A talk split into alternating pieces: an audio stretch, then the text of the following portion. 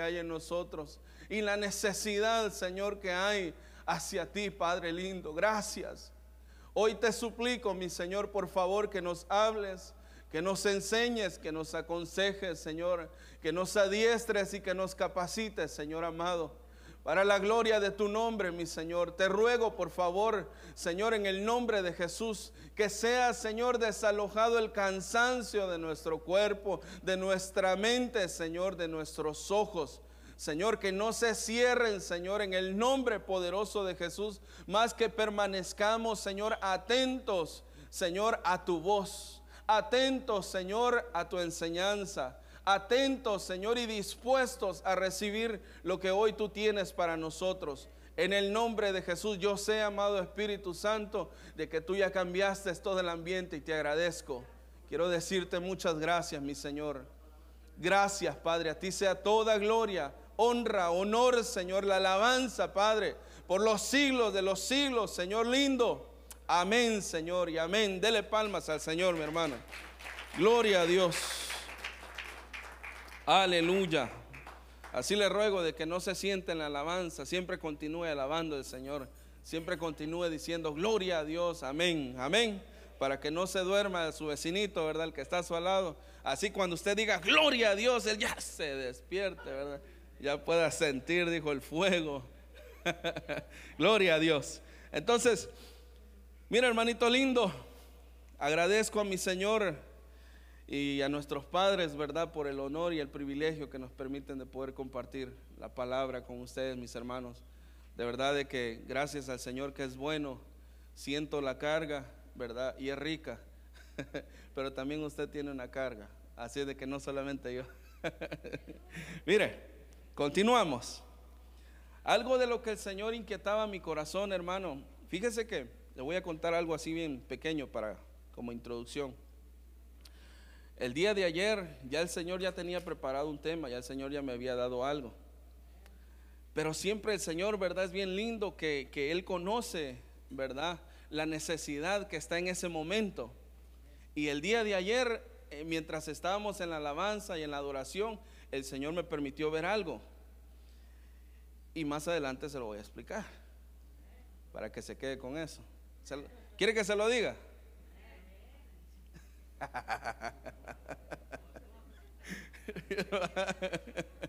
No, mire, ¿sabe qué fue lo que el Señor me, permitió ver? Ah, mientras estábamos en la alabanza, mi hermano, el Señor me permitió ver cómo una víbora iba a atacar. Cuando miré la víbora que venía, era, se la puedo especificar como esa detalle, pero lo vamos a ver aquí en la escritura. Porque la víbora ataca silenciosamente, excepto la cascabel, ¿verdad? Pero hay víboras que te atacan silenciosamente y te inyectan el veneno. Algo bien tremendo de la víbora es de que la víbora ataca y se va rápidamente. Y no te diste ni cuenta ni qué clase de víbora fue la que te picó. Y le digo esto porque yo trabajé en lo que es este landscaping, ¿verdad? En la yarda, cortar zacate y todo esto. Entonces yo andaba con, otras personas, andábamos trimeando, ¿verdad? Las plantitas. Y da la casa, bueno, no, es casualidad, sino que a ella les gusta salir a tomar el sol. Mire qué, mire qué tremendas. Este, cuando usted pasaba la máquina, ellas asomaban la cabecita así y sacaban la lengüita. ¿verdad? Y, así estaban, hermano. Entonces, pues pasaba uno con la máquina y uh, ni cuenta se daba, Pero el detalle está en que a muchos picaron y no supieron qué fue lo que, lo que los picó, ¿verdad? Entonces, pues no sabían qué clase de víboras eran. Regularmente, pues son víboras negras, ¿verdad? Son de tierra las que comen este, ratas, ¿verdad? Pero, ¿por qué voy con todo esto? Porque lo que el Señor me permitió poder estudiar es acerca de quién está hablando a tu oído. Y ahorita vamos a ver el porqué del quién está hablando a tu oído, a nuestro oído, ¿verdad? Porque una de las maneras en que la víbora ataca es así de sutil. Lo que ella quiere hacer es inyectar el veneno de ella, tu veneno le iba a decir, el veneno de ella en ti. Entonces, mire qué tremendo esto. Mire, el engaño de la serpiente. Segunda, acompáñeme a segunda de Corintios capítulo 11, versículo 2 hasta el 3. Y mire lo que dice Pablito. Mire el hermano Pablo lo que dice. El celo que muestro por ustedes, dice, proviene de quién? Dice que el celo que él sentía no provenía ni siquiera del mismo, provenía de Dios, ¿verdad? Seguimos. Ustedes son como una doncella pura, a la que he comprometido en matrimonio con un solo esposo, que es Cristo. Mire, pero me temo que, así como la serpiente engañó a Eva, con su quién? Con su astucia. Ojo a eso. Así también dice los sentidos de ustedes sean de alguna manera apartados de la sincera fidelidad a Cristo. Entonces, ¿cuál fue el ataque de la serpiente en ese periodo a Eva? El ataque que lanzó la serpiente fue astucia. ¿Verdad? No le quiero hablar, si nos vamos, si retrocedemos un poco a lo que es el libro de Génesis, ¿verdad? Para que analicemos esto un poco. Si usted se da cuenta en el libro de Génesis capítulo 3, ¿verdad? Este, ahí nos muestra cómo fue que atacó la serpiente a Eva. Pero algo bien interesante es de que yo me puse a analizar, pero ¿cuáles fueron los sentidos que le atacó? Si usted se da cuenta, caballero, hermano, ¿Cómo es que usted, le voy a hacer, vamos a dirigirnos ahorita a los caballeros, ¿cómo es que usted conquistó a su esposa? Por medio de palabras, ¿verdad? ¿Verdad que sí? tuvo la astucia de poder hablarle con palabras, le habló bonito, ¿verdad? Entonces, lo terrible de, bueno, no terrible porque usted así la, la conquistó, sino que lo terrible es de que así conquista la víbora, la serpiente. ¿verdad? ¿Verdad? Entonces la serpiente comienza a operar de esa manera. Le comenzó a hablar a Eva y con esa misma manera la sedujo.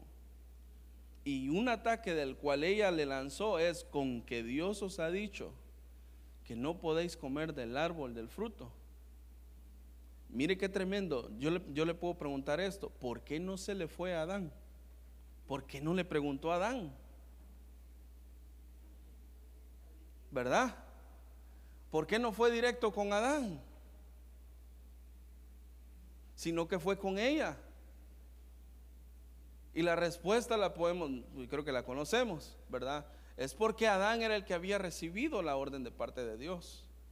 Entonces, si la serpiente hubiese llegado con Adán, ¿qué era lo que Adán le hubiera dicho? No, el Señor me dijo esto, esto y esto y esto.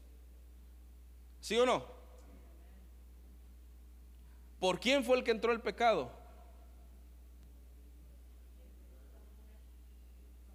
Pero ¿hasta dónde se llegó a ejecutar? ¿Hasta dónde llegó a tomar ese inicio? Cuando comió él también de ese fruto, ¿verdad? Ella comió, pero no había entrado todavía el pecado a efectuarse, ¿verdad? Ni la muerte. Pero cuando él comió, entonces dice la Biblia de que los ojos se le abrieron, ¿verdad? Cuando él pecó, no cuando ella pecó. Entonces aquí tenemos que hablar un poco acerca de esto. ¿Verdad? La astucia que tiene la serpiente. ¿Cómo es que hoy está operando de esta manera? Y ya pudimos ver cuáles fueron los sentidos que ella fue la que, la, que atacó. Mire, Génesis 3.1. Entre los animales salvajes que Dios creó, no había otro más astuto que la serpiente. Un día la serpiente le dijo a la mujer, así que Dios les dijo que no comieran de ningún árbol del jardín. Mire cómo viene la picadita para ver cómo ella, cómo ella respondía. Mire, la mujer le contestó, sí podemos comer de cualquier árbol del jardín. Lo que Dios nos dijo fue, en medio del jardín hay un árbol que no deben ni tocarlo. Tampoco vayan a comer de su fruto, pues si lo hacen, dice, morirán. Pero la serpiente insistió. Ojo a eso. Dice, eso es mentira, no morirán. Dios bien sabe, dice, que cuando ustedes coman del fruto de ese árbol, serán iguales a Dios y podrán conocer el bien y el mal. La mujer, dice, se fijó en que el fruto del árbol sí se podía comer y que solo al ver, de verlo se le antojaba y daban ganas de alcanzar sabiduría. Arrancó entonces uno de los frutos y comió. Luego le dio a su esposo que estaba ahí con ella y también él comió. ¿Qué es lo que quiero que usted note? Lo que quiero que usted note es de que cuando la serpiente ataca, ella lo va a hacer con insistencia.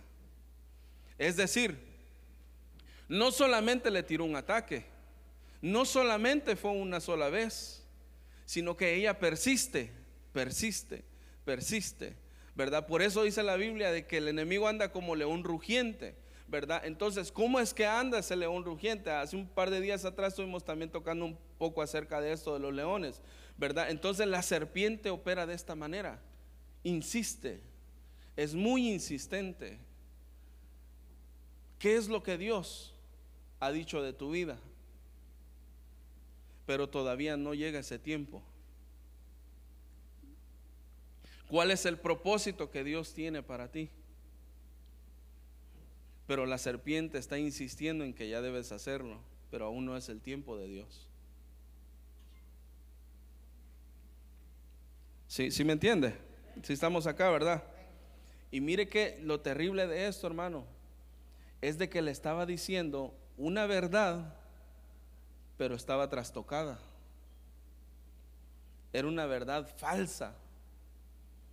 El Señor sí les había dicho eso pero no en la manera en que Él se la presentó.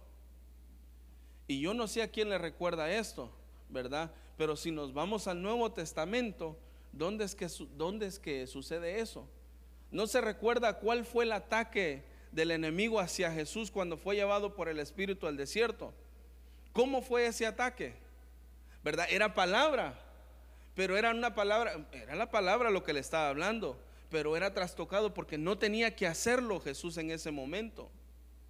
Yo le pregunto, ¿qué hubiese pasado si nosotros hubiésemos estado en ese momento de Jesús?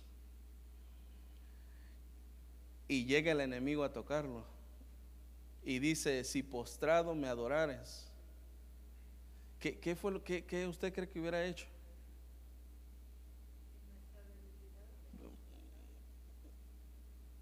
O di que estas piedras se conviertan en pan.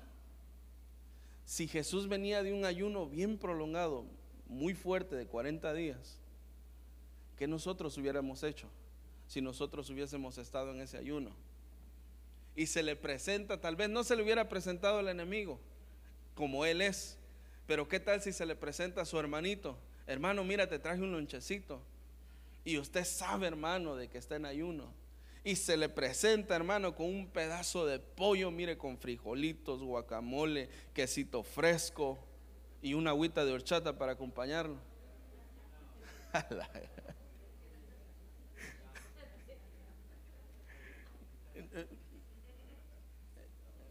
es, codiciable. Pero ¿qué hubiésemos hecho en ese momento?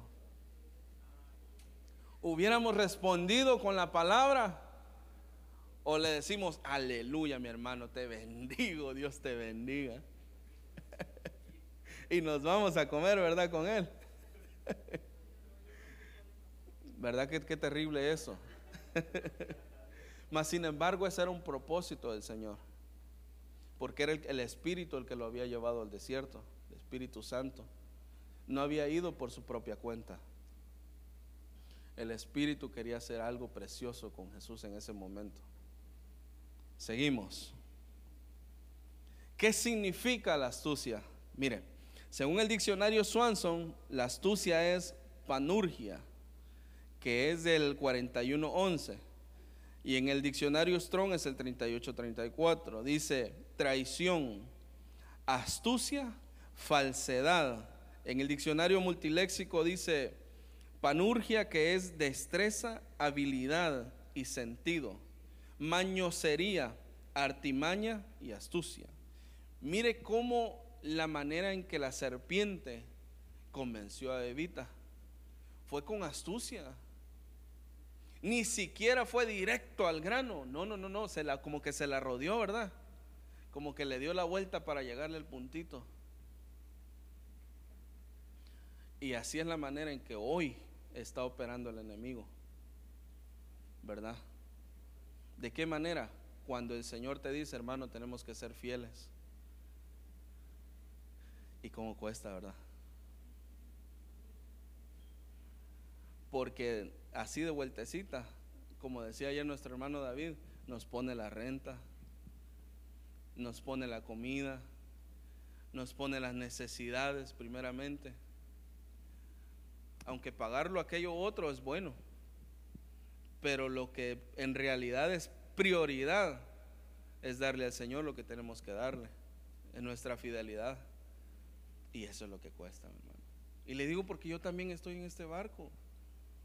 No nada más es usted, yo también estoy en esto.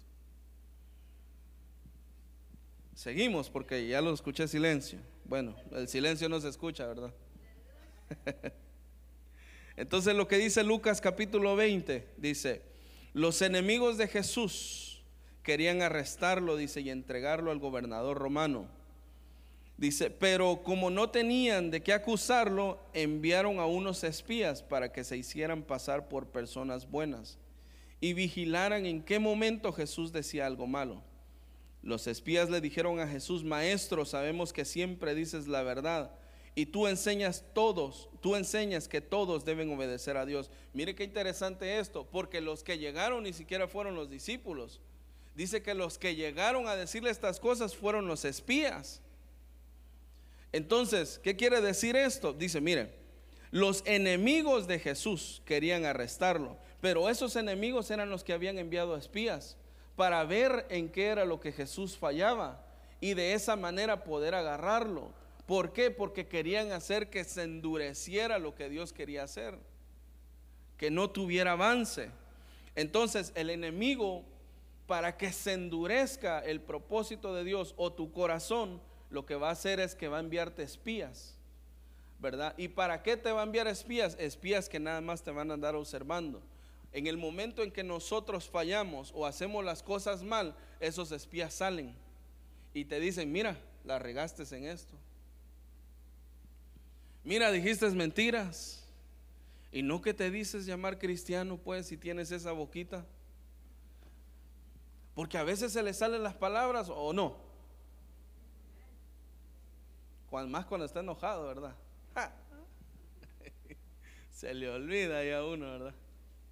Que es cristiano. Entonces, en ese momento, hasta su mismo cónyuge le puede decir, bueno, ¿y no que predicas, pues? Bueno, ¿y no que enseñas? Y todavía estás diciendo esas cositas.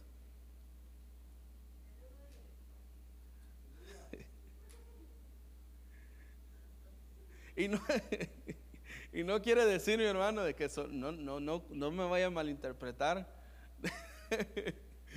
de que su cónyuge es el enemigo. Por si al caso, ¿verdad? Por si al caso. Por eso dice el Señor, ten cuidado con la que duerme. No, mire. mire, mi esposa ya me está viendo nada más.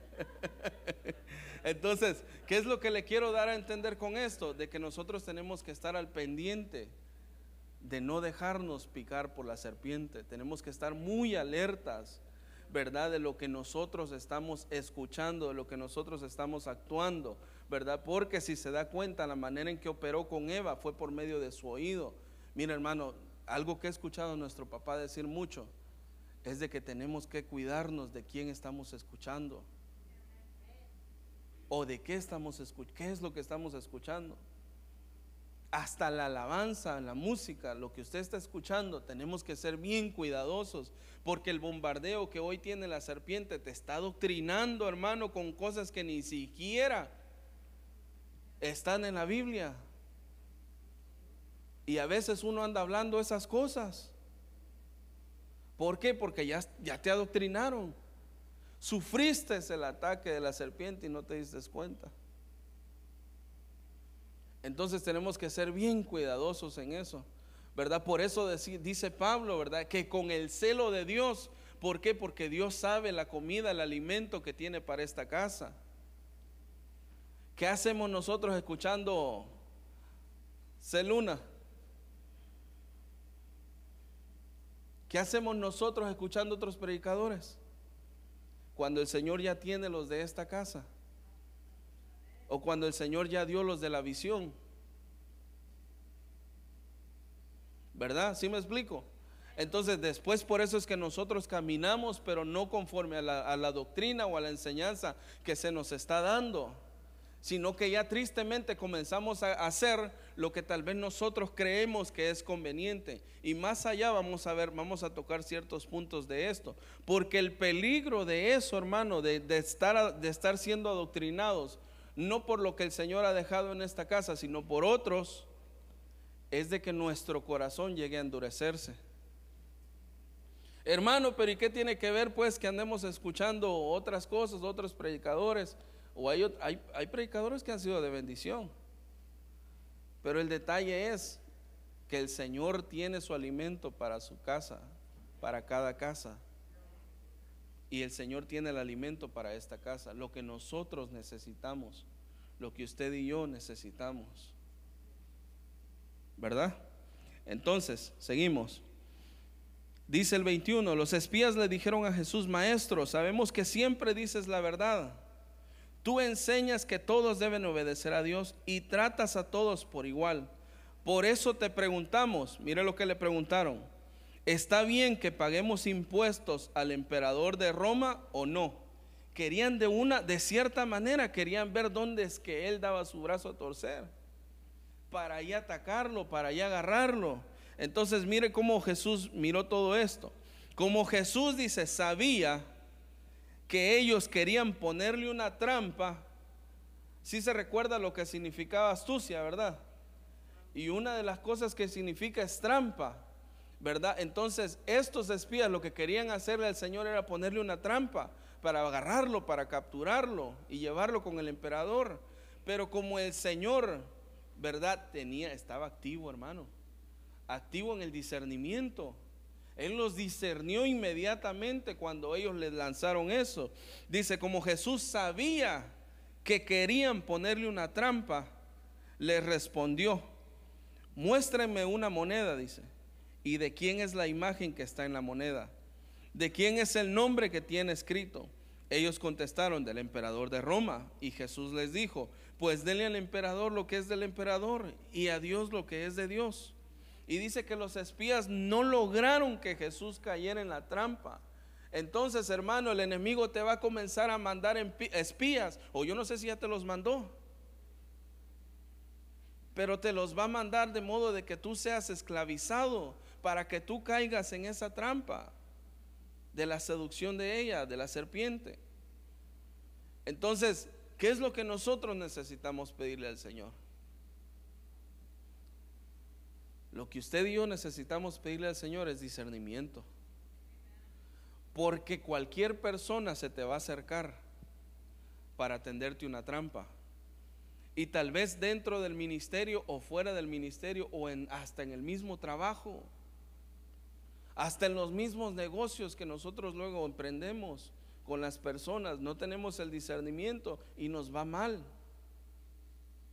Muchas veces nos va mal por eso, porque no discernimos. Sencillamente nos vamos detrás de los verdecitos, ¿verdad? Pero no en lo que Dios pone en tu corazón en ese momento. Tal vez el Señor te dice, no hagas trato con esa persona, porque te va a ir mal. Pero nosotros no escuchamos. Y cuando usted y yo no escuchamos la voz de Dios en ese momento, estamos endureciendo nuestra, nuestro corazón. Y eso es lo que habla Hebreos, ¿verdad? Creo que es el capítulo 6, donde dice que si oís hoy mi voz, dice, no, no endurezcáis vuestro corazón.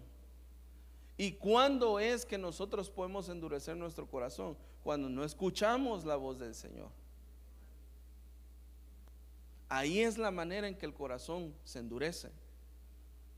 El Señor nos puede estar hablando por medio de las profecías y nosotros no lo escuchamos, su corazoncito se está endureciendo. El Señor te puede estar hablando por medio de la alabanza y no escuchamos. Estamos haciendo lo que nosotros creemos conveniente. Nuestro hermano decía, ¿verdad? Y ayer tocaron eso mucho en lo que fue la administración de la alabanza y en los diezmos y también en la, en la, en la prédica que nuestro hermano compartió acerca de levantar nuestras manos. El Señor nos está hablando, levanten sus manos. ¿Para qué nosotros levantamos nuestras manos? Una, humillación. Nos estamos humillando delante del Señor porque Él es todo. Y es para adoración. Pero si el Señor nos dice, levanten sus manos, ¿por qué? Porque Él quiere recibir la adoración. Pero si nosotros permanecemos así, mirando como los abanicos, ¿verdad? No sé si se ha dado cuenta los abanicos que, que ponen en las esquinas, de así por ejemplo en las paredes, en lo alto, nada más están así. ¿Sí se dado cuenta de eso? A veces tenemos ese espíritu de ventilador. No, y es que es verdad, ¿verdad? El Señor nos está hablando constantemente. Y es bien terrible, hermano, en el aspecto de que, mire, algo que le pasó a Saúl. ¿Se acuerda de Saúl, verdad, hermano Saulito? No venía aquí, pero está aquí escrito. Mire, algo de lo que le sucedió a Saúl fue que él endureció su corazón. Él, él endureció ¿verdad? ¿Por qué? Porque cuando Dios lo mandó a hacer algo, no lo hizo como tenía que hacerlo.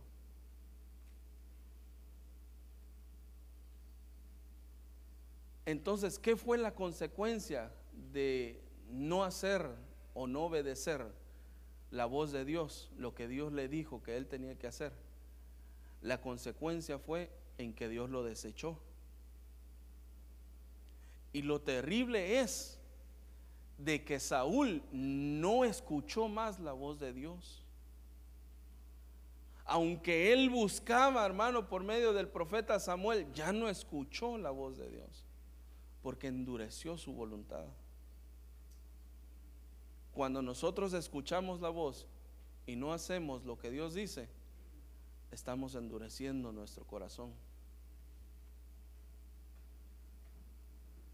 Tal vez muchos de nosotros que estamos hoy presentes, tenemos nuestro corazón endurecido. Porque no respondemos a la palabra de Dios. No respondemos a lo que Dios nos está hablando. Si el Señor le dice, hermano, quiere recibir al Señor, ¿por qué? Porque el corazón está endurecido y no le permite eso escuchar la voz de Dios. ¿Por qué nos cuesta leer la Biblia? Porque nuestro corazón está endurecido.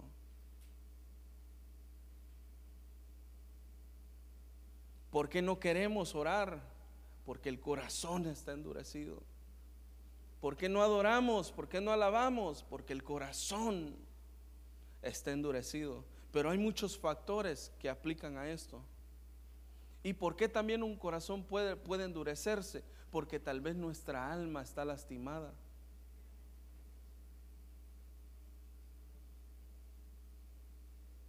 Tal vez tu corazón está dolido. Tal vez en un momento de angustia o de necesidad tú le clamaste al Señor, pero el Señor guardó silencio por nuestro bien. Pero eso fue lo que endureció nuestro corazón. No porque Dios no quería contestarte, no, sino porque no era el tiempo de recibir esa, esa respuesta. Pero nuestro corazón se endureció. Puede endurecerse tu corazón también tal vez si tu hermanito te miró mal. Y tal vez él no te estaba mirando a ti, pero uno creyó de que a uno lo estaba viendo. Y tal vez miró que él hizo la cara así como. Se endureció el corazón. Y eso está impidiendo el que tú alabes a Dios. Porque está eso endurecido. Hoy el Señor quiere romper eso. Hoy el Señor quiere sanarte el corazón. Si hay heridas en tu corazoncito, hermano, el Señor las quiere sanar. Por eso le dije, el Señor sabe la necesidad que hay en nosotros.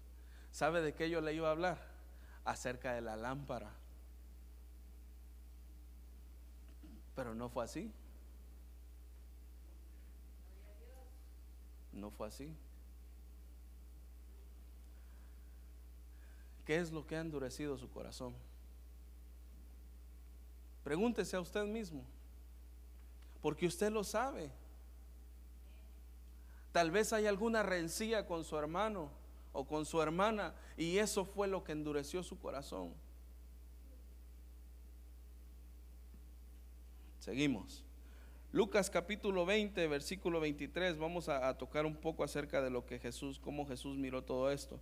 Dice, pero él habiendo conocido su astucia, miramos ya de que lo que significa astucia, ¿verdad? Dice, esta trampa, la versión BLS, Biblia lenguaje sencillo, la versión MN que es, dice, conociendo la malicia, y la versión Nácar Colunga, Colunga, que es viendo su falsía, o sea, su falsedad, ¿verdad? Y si vemos de que todo esto significa, ¿verdad? La astucia de la serpiente. Así es como ella está operando. Pero continuamos, Efesios 4:14 dice, para que ya no seamos niños fluctuantes. Y esa palabra niños fluctuantes es que no seamos inmaduros, ¿verdad? Porque una persona que es inmadura con cualquier cosa se endurece su corazón. ¿verdad? Siempre papá nos menciona de que hasta porque pastor no lo saluda, ¿verdad? Y tal vez anda haciendo otra cosa, tal vez anda pensando en otra cosa. Tantas cosas que tienen que hacer. ¿Verdad? Entonces, mire, dice, arrastrados para todos lados por todo viento de doctrina, por los engaños, dice que aquellos emplean con astucia y artimañas engañosas. Tenemos que tener mucho cuidado con lo que nosotros estamos recibiendo. Por eso les vuelvo a repetir, a quienes nosotros estamos escuchando. Porque con astucia pueden estar introduciendo esa doctrina, ¿verdad? Errónea o engañosa. Sino para que profesemos, dice la verdad en amor y crezcamos en todo, en Cristo que es la cabeza, de quien todo el cuerpo bien concertado y unido entre sí por todas las coyunturas que se ayudan mutuamente según la actividad propia de cada miembro recibe, dice, su crecimiento para ir edificándose en amor. Pero preste atención a esto. Pero esto quiero decirles en el nombre del Señor. Y en esto quiero insistir, que no vivan ya como la gente sin Dios, que vive de acuerdo a su mente vacía. Esa gente tiene el entendimiento entenebrecido por causa de la ignorancia que hay en ellos y por la dureza de su corazón. Hermano, ahí le está hablando a los creyentes, a los cristianos. Y les está diciendo de que no vivan como los que viven sin Dios. ¿Puede un cristiano, un hijo de Dios, vivir de esa manera? Como que no conoce a Dios. Y mire qué terrible es eso. Porque yo puedo venir todos los días, ¿verdad? Si fuese posible, a servir. Puedo estar aquí en los días de servicio pero realmente tal vez ni siquiera he tenido un encuentro con el Señor.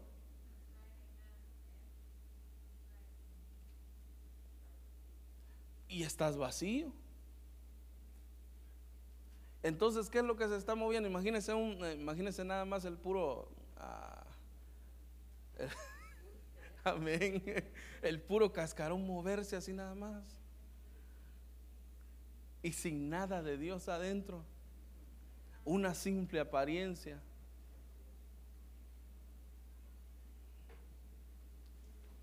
Y está terrible, hermano, porque podemos estar caminando de esa manera y no tener nada de Dios. Me comporto como el mismísimo, no le voy a decir diablo, ¿verdad? Sino que como el mismísimo mundano, decía ya nuestro hermanito. ¿ah? Podemos comportarnos de esa manera afuera y, y qué?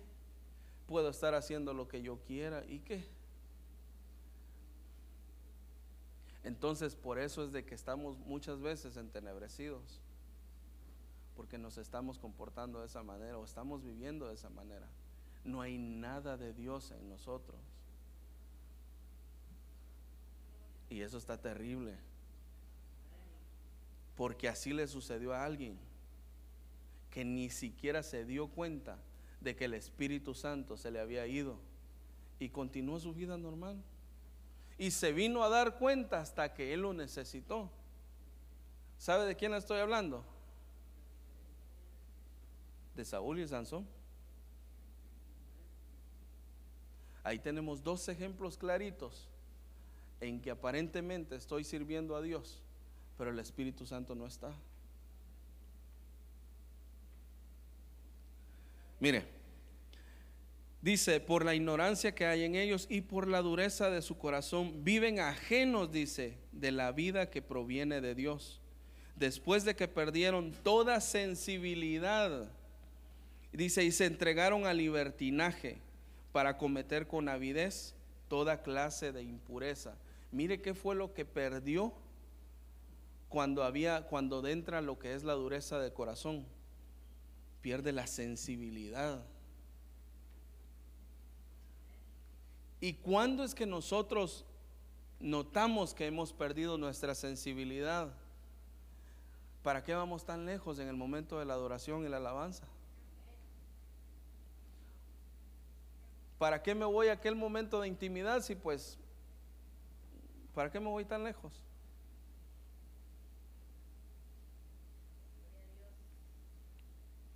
No será de que tu corazón y mi corazón tal vez se han endurecido y ya perdimos la insensibilidad, ya no sentimos esa misma pasión por Dios, ya no sentimos la pasión por escuchar la palabra y solo venimos porque tenemos que venir. O solo venimos porque el pastor o la pastora me va a ver. O porque no quiero de que me hablen y me digan, mi hijo, ¿por qué no vino? ¿Por qué no se congregó? Y perdimos esa sensibilidad por el amor que le teníamos al Señor.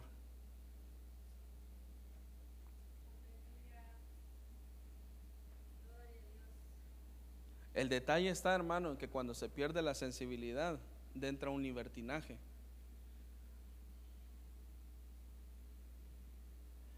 Y nosotros con lo que tratamos de cubrir ese libertinaje es que decimos, no, pues estoy en la gracia. Sí, pero la gracia no te da libertinaje. ¿Verdad? Mire lo que dice la traducción viviente, dice en Efesios 4:14. Entonces, ah, tocante a lo de niños, voy a pasar esto, porque hace referencia a lo que es inmaduros.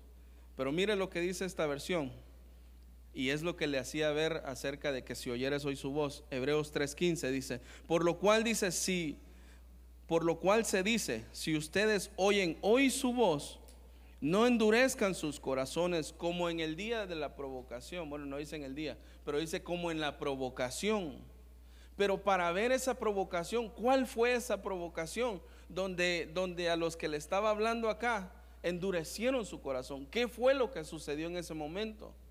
¿Qué fue lo que sucedió, lo que aconteció en estas personas para que endurecieran su corazón? Vamos para allá, mire, vaya a su Biblia, dice Éxodo capítulo 17, versículo del 1 al 7.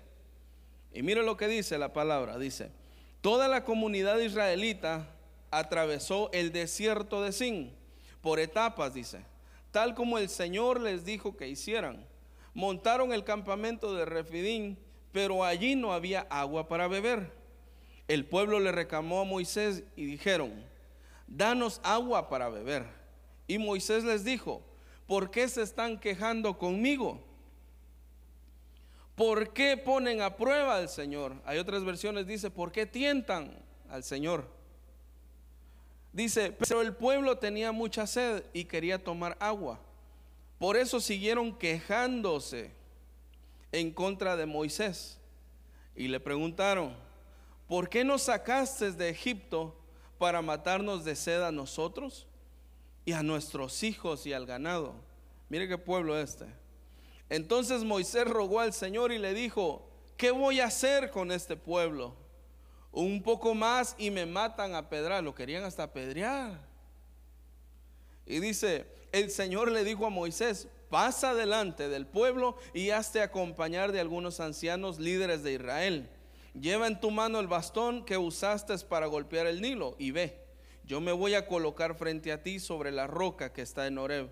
Cuando golpees la roca saldrá agua de ella para que beba el pueblo. Entonces Moisés hizo exactamente eso frente a los ancianos y llamó a este sitio Masá y Meribá. Dice, porque los israelitas se quejaron y pusieron a prueba al Señor, preguntando, ¿está o no el Señor con nosotros? Entonces, ¿cuál fue esa provocación de la cual habla Hebreos 3:15? La provocación es de que el pueblo se estaba queje y queje y queje y queje y más queje y más queje. Estaban murmurando. El Señor lo había sacado de Egipto. Y el Señor había mostrado muchas cosas, señales, muchos milagros. Ellos habían sido testigos de eso. Pero cuando llegaron a esa etapa del desierto, comenzaron a quejarse. Porque ya querían comer, ya querían, ya querían ya su carnita, ya querían agüita. ¿Verdad? Entonces muchas veces, hermano, así nos acontece a nosotros.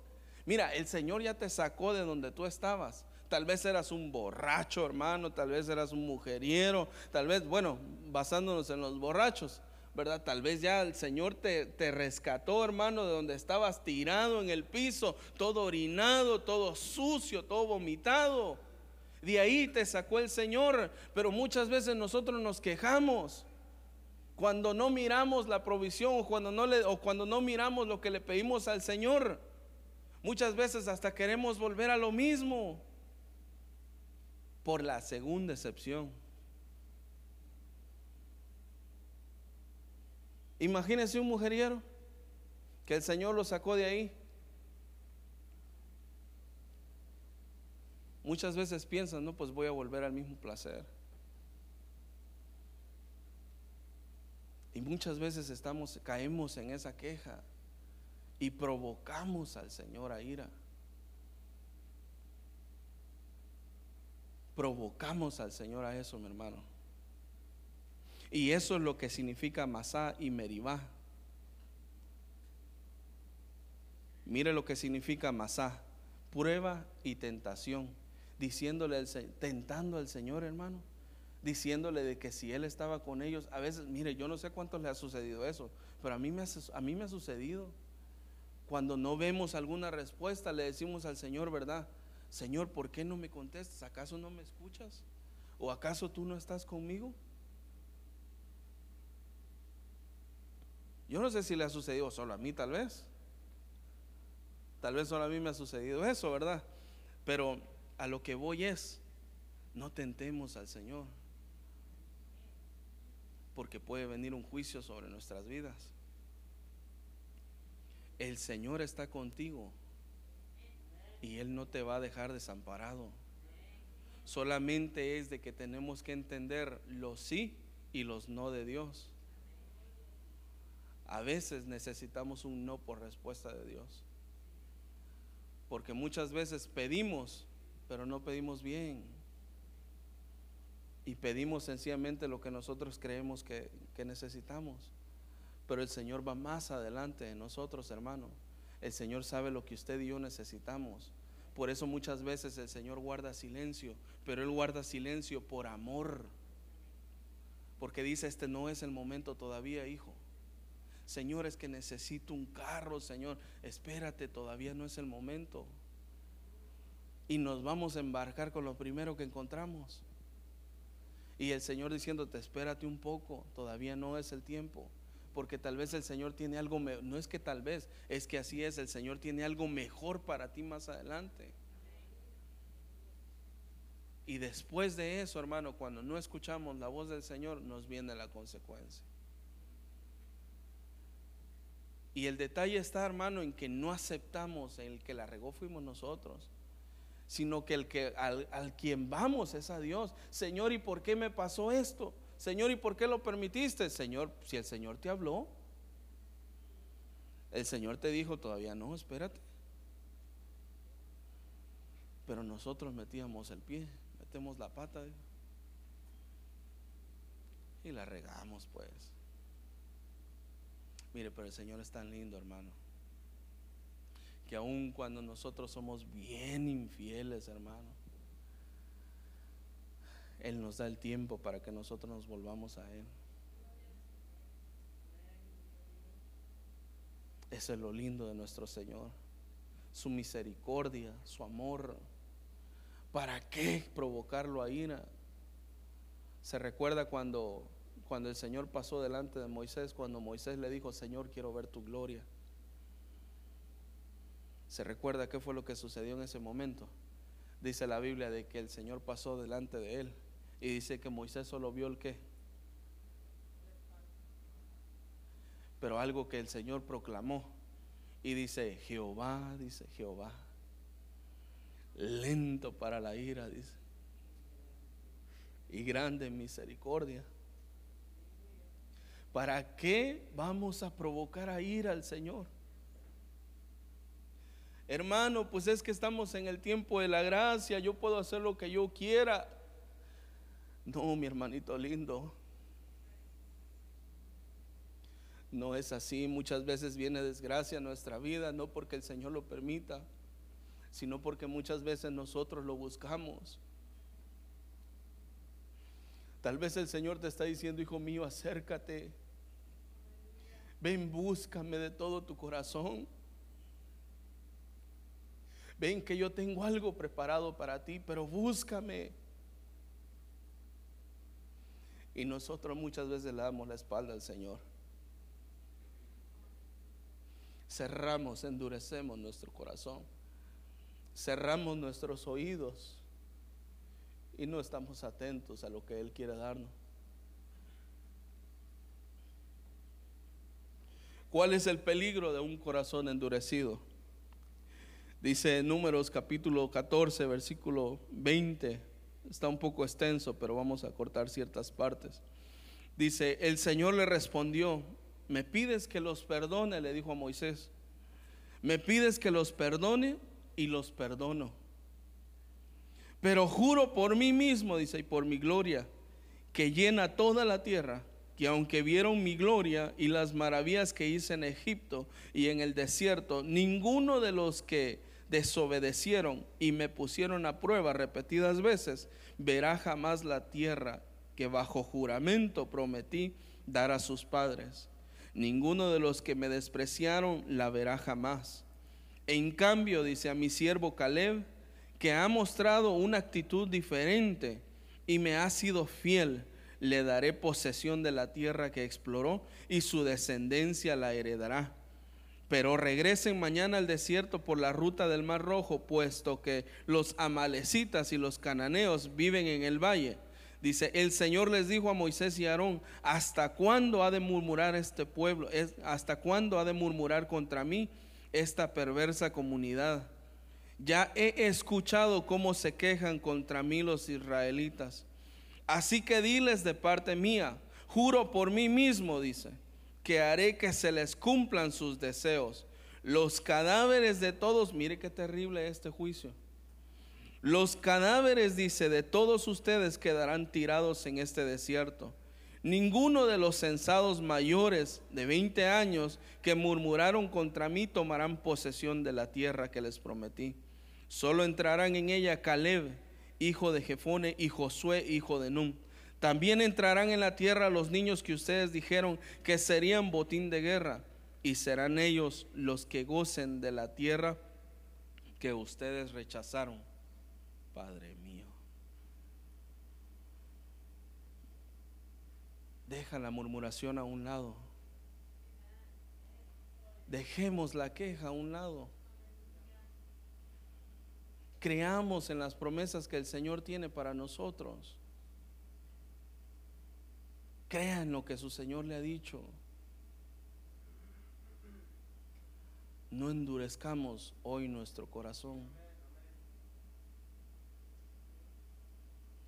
No lo hagamos, porque pronta está su venida. ¿Usted cree que si nuestro corazón está endurecido, usted cree que vamos a poder escuchar el sonido de esa trompeta? No lo vamos a escuchar ni siquiera tal vez vamos a poder escuchar las voces que digan, ya llegó el amado, ahí viene el amado. ¿Qué es lo que ha endurecido tu corazón? Póngase sobre sus pies. No terminé, pero gloria a Dios. ¿Qué es lo que ha endurecido tu corazón? Tal vez alguien lastimó tu corazón y por eso se endureció. Tal vez alguien te lastimó con una palabra Y eso endureció tu corazón. Y ya no tienes la misma sensibilidad hacia Él, hacia el Señor. Perdiste esa sensibilidad con la cual antes adorabas al Señor. Perdiste la sensibilidad con la cual te postrabas hacia el Señor. ¿Cuántas veces nosotros le hemos fallado y Él nos perdona? ¿Cuántas veces usted y yo le hemos, hemos pecado y Él ha mostrado su misericordia con nosotros? Él ha mostrado su amor. ¿Cuántas veces? ¿Cuántas veces más vas a esperar para atender su voz?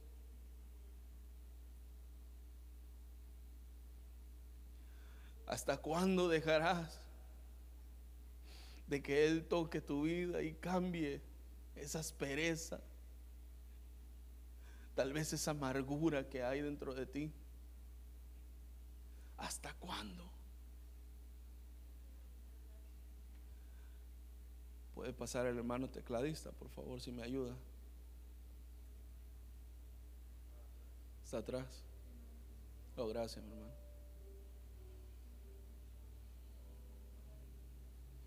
¿Tú crees que escucharás la voz de tu amado cuando te dice, amada mía, ya estoy cerca?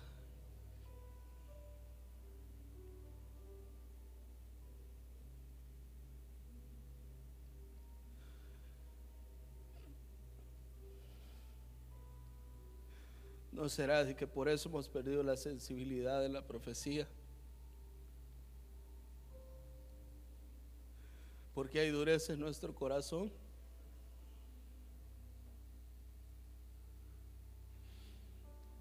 El Señor está hablando de muchas maneras.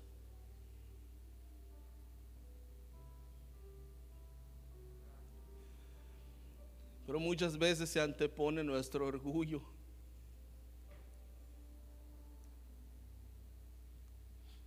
Muchas veces lo que se pone delante de nosotros es de que el que van a decir los otros hermanos si me ven pasar. Cuando el Señor quiere sanar tu corazón. Tal vez algún ministro lastimó tu corazón y eso fue lo que lo endureció hacia el Señor. Y hoy ya no puedes escuchar la voz de Dios